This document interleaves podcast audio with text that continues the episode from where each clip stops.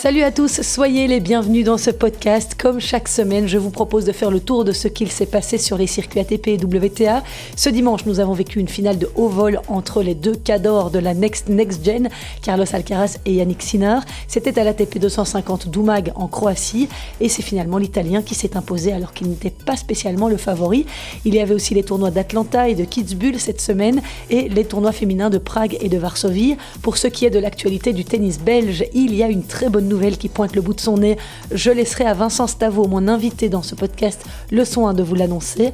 Merci en tout cas de me rejoindre. Vous pouvez écouter gratuitement tous les autres numéros de Je 7 et podcast si ça vous dit. C'est sur toutes les plateformes de podcast. Vous pouvez également les noter si vous voulez me soutenir. N'hésitez pas à le partager à vos amis également.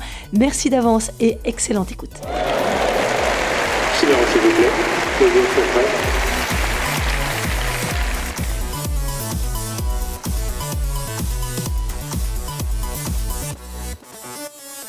Si vous êtes un adepte de tennis ou de basket d'ailleurs, vous connaissez certainement son nom. Vincent Stavo est une figure bien connue dans le milieu du sport belge, ex-manager de Justine Hénin, de Christophe Vliegen, de Marine Silic lorsqu'il a gagné l'US Open. Il s'occupe aujourd'hui du français Valentin Vachereau et du belge Gauthier Onklin. Fin des années 90, Vincent Stavo avait aussi co-organisé avec Christophe Dister les championnats d'Europe des moins de 16 ans à la Hulpe et à Rixensart. Bienvenue dans mon podcast Vincent. Alors tu es en ma compagnie parce que tu as une très bonne nouvelle à nous annoncer en ce qui concerne le tennis belge. Est-ce que tu peux nous en dire plus? Oui, après, euh, après une très longue réflexion et surtout euh, déjà une première partie de travail avec Christophe Dister, ben, on a décidé de, d'organiser euh, dans le Brabant Wallon un, un challenger euh, ATP 125 qui était euh, de la classe du challenger qui avait lieu à Mons par le passé, qui a eu lieu. Les Trophy, oui, tout à fait. Et combiné avec un tournoi wheelchair. Alors, on attend de, de finaliser l'accord avec l'ITF. Soit ce serait un tournoi officiel, ou soit ce serait une exhibition avec les meilleurs joueurs du monde. Mais donc, euh, ce serait combiné cette semaine euh, à Louvain-la-Neuve. Donc, ce sera du, 29 janvier. On peut déjà bien noter une grande croix dans le calendrier euh, du 29 janvier 2023 au 5 février. Donc, les qualifs le dimanche et lundi et le tableau final qui commence à partir du lundi après-midi. Donc, un tournoi qui tomberait juste après l'Open d'Australie. Exactement. C'est la semaine juste après l'Open d'Australie.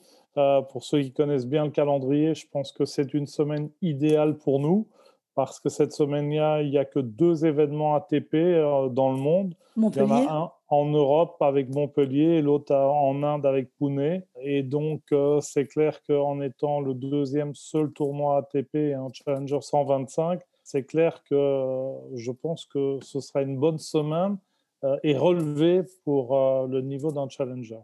Alors, pour expliquer un petit peu euh, à mes auditeurs ce qu'est un tournoi Challenger, euh, c'est donc euh, la division 2, on va dire, du tennis, mais le plus haut niveau de la division 2. Et on attend des joueurs de, quel classement à quel classement dans ce genre de tournoi?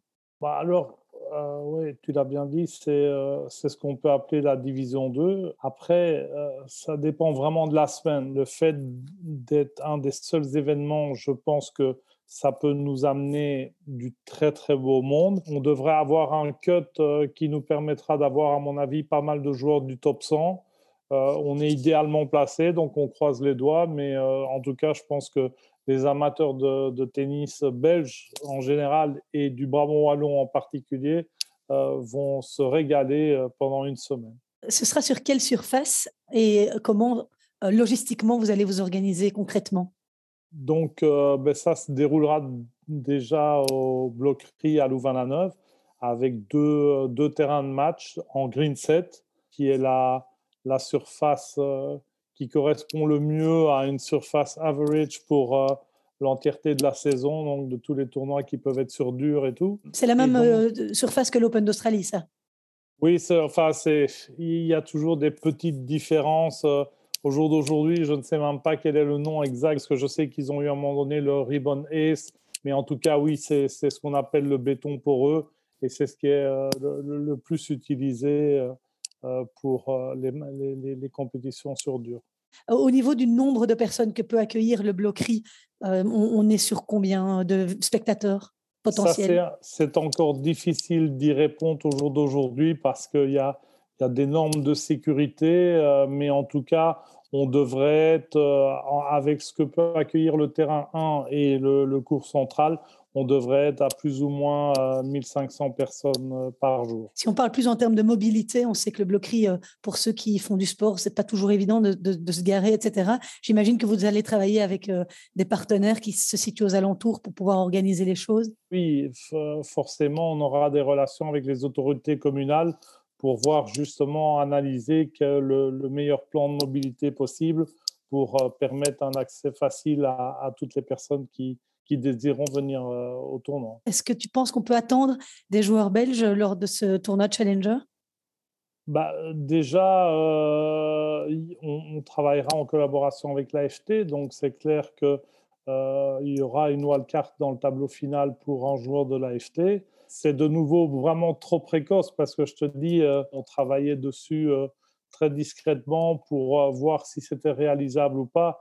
Donc, euh, au jour d'aujourd'hui, il n'y a aucune discussion qui a, euh, qui a été menée pour euh, voir qui pourrait venir en tant qu'invité du tournoi, puisque ben, nous, on aura trois wildcards, donc plus que probablement une des wildcards sera destinée à un joueur très très bien classé, en tout cas on l'espère très très bien classé au niveau ATP, qui serait un peu la, la, tête de proue du tournoi.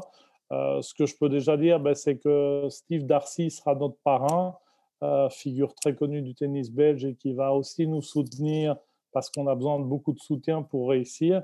Euh, et puis Joachim Gérard aussi sera notre, notre parrain pour, pour l'événement du tennis en fauteuil. Oui, tu parles de soutien. J'imagine que vous êtes à la recherche de sponsors qui pourraient vous épauler dans l'organisation de cet événement. On a encore besoin de beaucoup de soutien, de beaucoup de, euh, beaucoup de, de main, main d'œuvre, de bénévoles, euh, besoin aussi de partenaires. Ça va être un très bel événement avec une partie VIP et tout. Donc euh, voilà, que les gens n'hésitent pas à nous contacter car on a vraiment besoin d'eux pour, euh, pour en faire un, super événement. Tu as parlé de Christophe Dister tout à l'heure. Hein.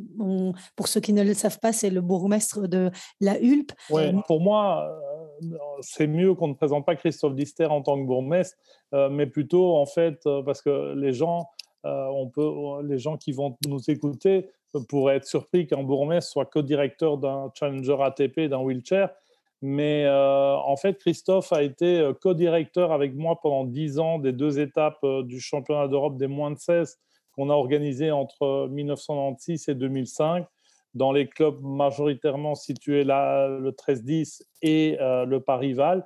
Mais on avait, on avait pas mal voyagé, on avait été au parc, on avait été au Primrose, à l'amicale d'Anderlecht, où on a accueilli des joueurs incroyables, hein, puisqu'on avait Djokovic, Berdic, Tsonga, tous les Français étaient d'ailleurs passés par chez nous. Et oui, c'était de très, très beaux événements. Et c'est un peu là-dessus que c'est sur les centres euh, de ce tournoi que le Phoenix euh, renaît et que on espère ramener un grand événement en Belgique. Ça fait combien de temps que la Belgique n'a plus accueilli un tournoi Challenger sur son sol depuis l'Etias Trophy en fait? Oui, c'est ça. La dernière édition était en 2016, si ma mémoire est bonne. Donc, ça fera sept ans que que la Belgique n'a plus de challenger.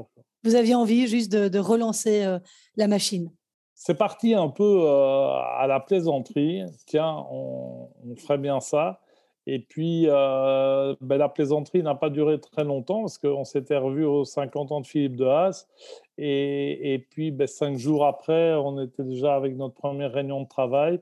Donc, oui, c'est parti un peu d'un coup de tête. Et puis après, ben, on a travaillé euh, tous ces mois pour, euh, pour voir la viabilité. Alors, ce qui est déjà très important, c'est qu'en avril, on a obtenu, euh, après la visite technique de l'ATP, on a obtenu l'approbation du site et, du lieu, parce que c'est vrai que Louvain-la-Neuve est excessivement bien aménagé pour accueillir un tel événement, aussi bien en capacité hôtelière que par rapport au fait que nous n'aurons jamais de problème de circulation et de transport, puisque euh, je pense que 10 minutes, c'est le grand max euh, entre un point A et un point B euh, par rapport au tournoi. Donc, c'est un endroit parfait pour l'organiser. Alors Vincent, tant que je t'ai sous la main, je sais que tu travailles depuis un bon bout de temps avec Joachim Gérard. Est-ce que tu étais à Géronsard ce week-end pour assister à la fin des championnats de Belgique en fauteuil? Ouais, non, malheureusement, je suis à l'étranger, donc je, n'ai pas pu euh, assister au match du Belgium Open. Euh, mais oui, ça fait, ça fait sept ans qu'on travaille ensemble, Joe et moi. Et euh, c'est vrai que bah, je suis super content pour lui. Bien évidemment, on se parle tous les jours, surtout quand on est en tournoi. Et bah, c'était vraiment formidable parce que pour lui, c'était vraiment important. Il n'avait pas encore marqué son nom au palmarès du Belgium Open, donc c'était vraiment quelque chose de très important. Bah, tout le monde sait le souci médical qu'il a eu l'année dernière aux Jeux paralympiques de Tokyo et que bah, quelqu'un qui revient d'un tel problème médical et qui gagne cinq tournois déjà, puisque c'est sa cinquième victoire, le Belgium Open, bah, c'est juste fabuleux. quoi. Euh, et moi, je, voudrais insister que Joe, euh, et même si je choque les gens, Joe, c'est pas un, athlète handicapé. Joe, c'est un athlète de très très haut niveau. Euh, c'est un des plus grands athlètes que la Belgique ait eu. Et il est souvent salué par Jean-Michel Sèvres, l'actuel président du COIB, parce que, et il a raison de le faire, parce que Joe, c'est vraiment c'est incroyable. C'est un peu dans, dans la lignée de ce qu'on a eu avec Justine et Kim. Euh, mais simplement, euh, Joe est notre représentant en, en, e-sport et en tennis en fauteuil. Quand on voit l'entraînement, il s'entraîne deux fois par jour. Comme les pros, euh, il doit faire attention à tout comme les pros. Donc, c'est vraiment un de nos, plus grands athlètes et en plus, il est super sympa. Donc, voilà, ça, ne gâche rien notre plaisir. Oui, Joe, effectivement, un garçon très sympa que j'ai eu l'occasion de rencontrer à plusieurs reprises. Et si ça vous intéresse, tu parlais de ses entraînements durs. J'ai tourné une vidéo euh, pour l'avenir.net sur euh, sa préparation à la saison sur terre battue. C'était l'an passé, je pense. Et euh, c'était vraiment très impressionnant de le voir à l'œuvre. En tout cas, il va mieux après ce malaise cardiaque dont il a été victime aux Jeux paralympiques de Tokyo l'année passée. Il est de retour au plus haut niveau. Il a gagné cinq titres, comme tu l'as dit, cette saison. Et il a gagné dimanche donc les championnats de Belgique en fauteuil. Merci en tout cas Vincent d'avoir été mon invité. Merci de nous avoir euh, donné cette information par rapport au tournoi Challenger qui arrive en Belgique. Eh bien, on suivra les développements de cette information de très près et tu es le bienvenu dans mon podcast quand tu en as envie en tout cas. Avec grand plaisir et bonne continuation à toi.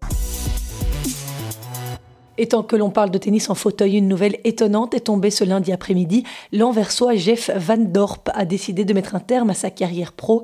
Il l'a annoncé sur ses réseaux sociaux. À seulement 21 ans, ce joueur qui a participé au JO de Tokyo, notamment en double, aux côtés de Joachim Gérard, a expliqué n'avoir plus la motivation nécessaire pour prester au plus haut niveau. Jeff Van Dorp a été numéro 1 mondial chez les juniors en 2016 et 11e mondial chez les seniors l'an dernier. Il occupait actuellement la 52e place, mais il n'avait plus joué depuis lorsqu'il a été éliminé par Joachim Gérard, son mentor. C'était au tournoi d'Amsterdam.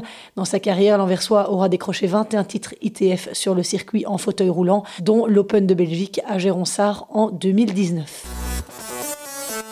Dans le reste de l'actualité, cette semaine, on va mettre le cap sur la Croatie où se tenait le tournoi ATP 250 Doumag sur terre battue. La logique a été respectée. Ce sont les têtes de série numéro 1 et numéro 2 du tableau qui se sont défiés en finale. Carlos Alcaraz, tenant du titre, et Yannick Sinner. Une finale de rêve entre deux futurs cracks du tennis mondial. Enfin, futurs, ils le sont déjà. Un match, en tout cas, que beaucoup attendaient avec impatience. C'est le moins bien classé des deux, Yannick Sinner, mondial qui s'est imposé au terme d'une bataille en 3-7, 6-7, 6-1, 6-1. Now he has a title and a first clay court title as he beats his pal Carlos Alcaraz, second win over the Spaniard in a matter of a few weeks. Alors cette finale, je l'ai regardée avec beaucoup d'intérêt, comme tous les passionnés, mais elle a été assez étonnante parce que dans le premier set, on a vraiment eu droit à un match disputé avec une victoire au forceps de Carlos Alcaraz, 7-5 au tie-break. Mais dans les deux sets suivants, l'Espagnol a complètement perdu pied. quick. But even Alcaraz couldn't get there. Great volley from Sitter, and it all began again with the serve. Il a eu 6 balles de break à 0-1 dans le deuxième set, brillamment sauvé par Yannick Sinner. Et après ça, plus rien. Il a perdu 6 jeux consécutifs et le scénario a été quasiment identique dans la troisième manche. Si mes souvenirs sont bons, Sinner a encore sauvé 2 balles de break. Mais c'est très rare de voir Carlos Alcaraz perdre des sets aussi sèchement. Mais en face, l'Italien était juste majestueux dans la zone, comme on dit. Il était extrêmement rapide dans ses déplacements précis, agressifs. Et il a pu compter sur un excellent pourcentage de premières balles pour sauver toutes les balles de break contre lui. Vraiment, chapeau Yannick Sinner. C'est le sixième titre dans la carrière du jeune Italien de 20 ans. Le premier seulement cette saison, lui qui est passé par des moments compliqués en première partie d'année. Cela fait deux fois en l'espace de quelques semaines que Sinner s'impose dans leur confrontation. La dernière fois, c'était en huitième de finale à Wimbledon et maintenant donc sur terre battue. Et c'est aussi la deuxième fois que Carlos Alcaraz s'incline en finale en deux semaines, puisque la semaine passée, le jeune espagnol de 19 ans avait perdu en finale du tournoi de Hambourg face à Lorenzo Musetti.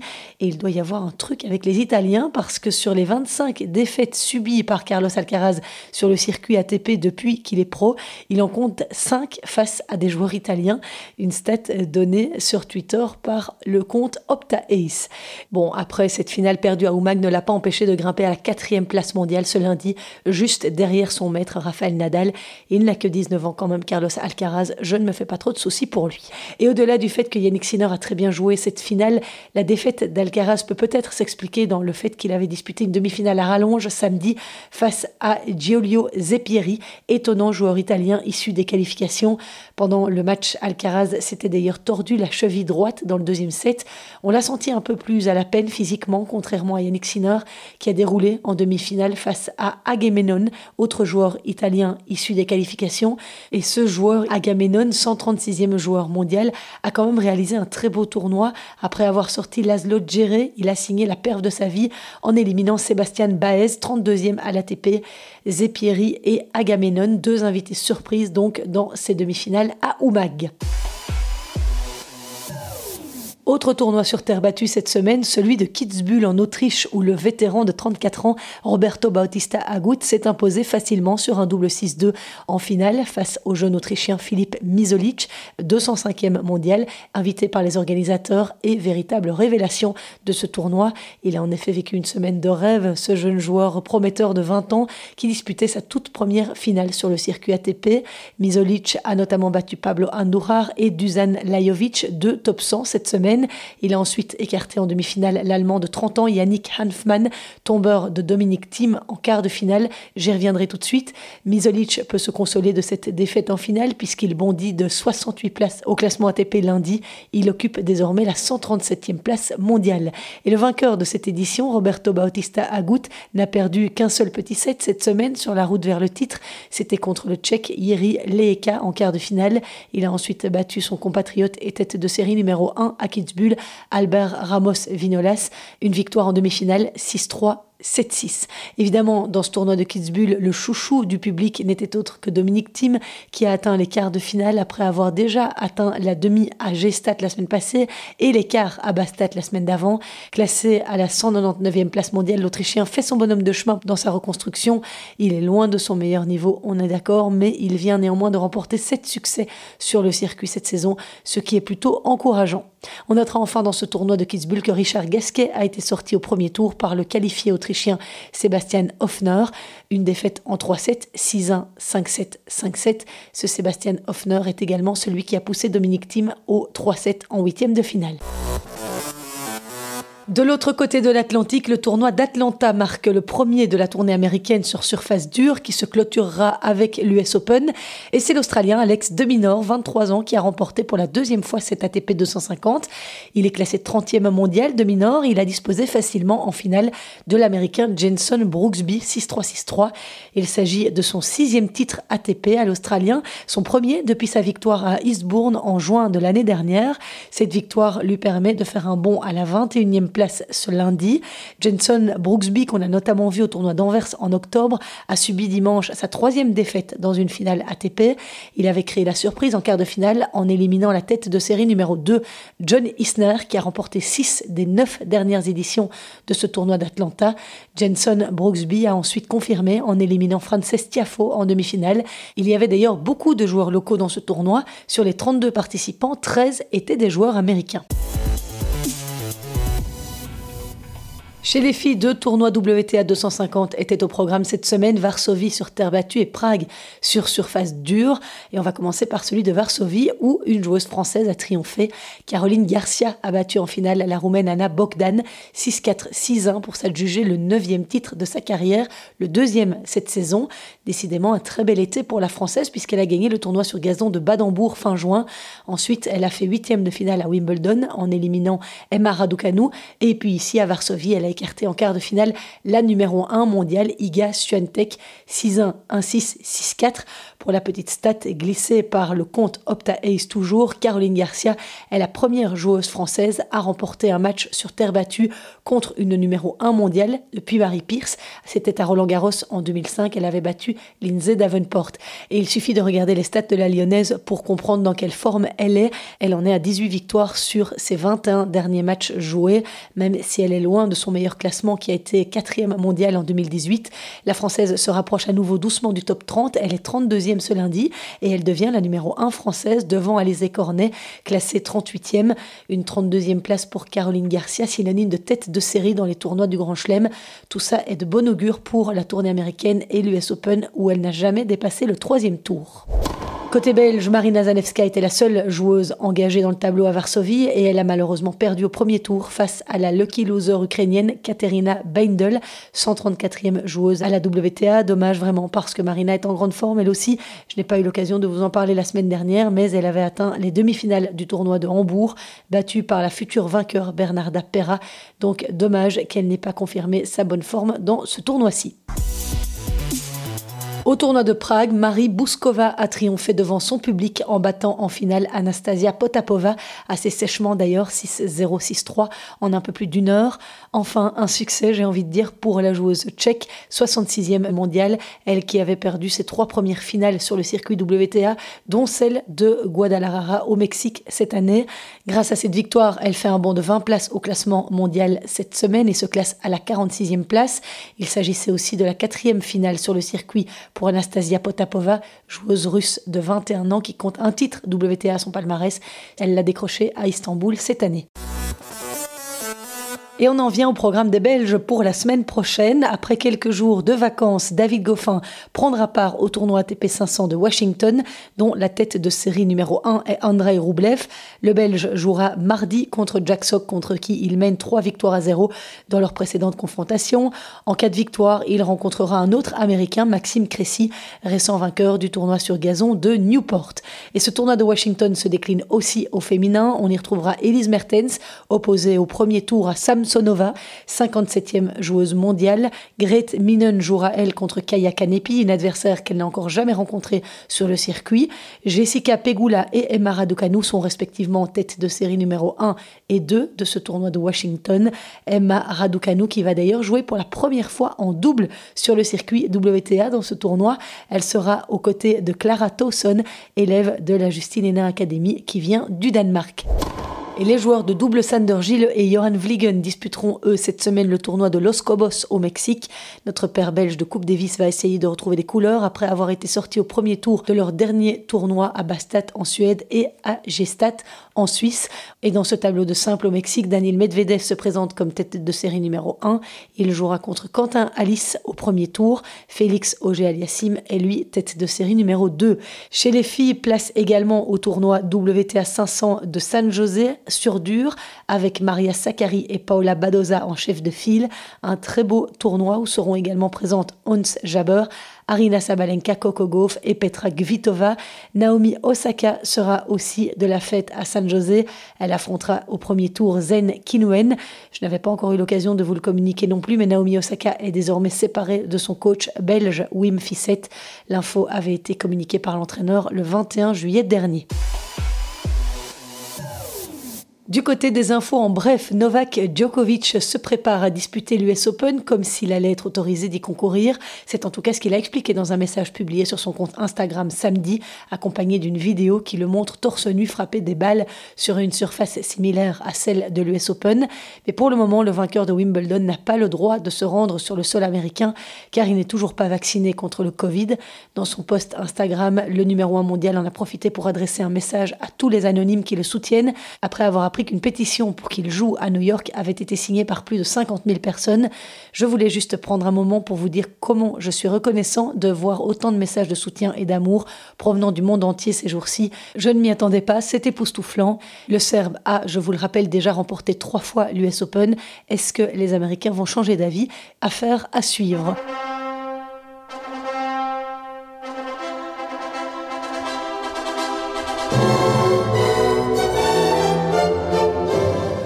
Les avez peut-être vus passer sur les réseaux sociaux les photos du mariage d'Ashley Barty avec Gary Kissick, son compagnon de longue date. Le couple australien s'était fiancé à la fin de l'année dernière et Ashley Barty avait annoncé avant de gagner l'Open d'Australie en janvier qu'elle se marierait en 2022. Depuis, l'ex numéro 1 mondial a pris sa retraite, faut-il vous le rappeler. Et tant qu'on parle d'amour et de belles histoires, je ne peux pas m'empêcher de vous passer la vidéo de cette jolie déclaration d'Ernest Gulbis lors de sa victoire au Challenger de Zug en Suisse. Jugez plutôt. Uh, je veux remercier ma belle épouse Tamara. Tu étais mon entraîneur, mon psychologue, mon soutien mental. Tu étais tout cette semaine, comme toutes les autres semaines. Mais cette semaine, tu mérites autant que moi d'être heureuse de ce résultat.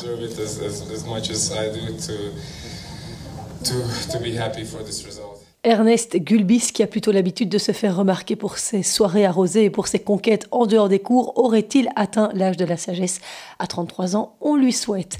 Voilà, c'est sur cette page Love Me Tender que je referme ce podcast. Merci de m'avoir suivi. La semaine prochaine, je vous proposerai mon dernier podcast avant deux semaines de congé, mais je serai de retour évidemment pour le début de l'US Open. Je vous souhaite de très belles vacances pour ceux qui ont la chance d'en profiter. Bon courage pour les autres. N'hésitez pas à me faire signe sur les réseaux sociaux l'ont fait Christine, David, Fred.